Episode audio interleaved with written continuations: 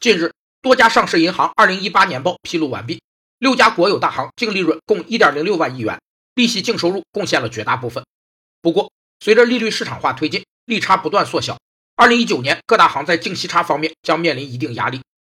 利息净收入与总生息资产平均余额的比率被称为净利息收益率，数字越高，反映银行获利能力越高。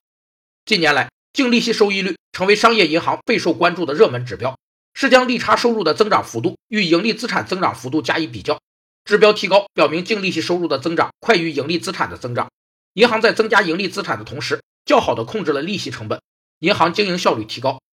有三个提高净利息收益率的途径：一是合理组合资产，提高资产收益率；二是降低不良资产比重，增强盈利资产的获利能力；三是重视负债结构，降低负债成本。年报显示，六大行的中间业务收入占比都不到百分之二十。与外国整体水平仍有百分之十的差距。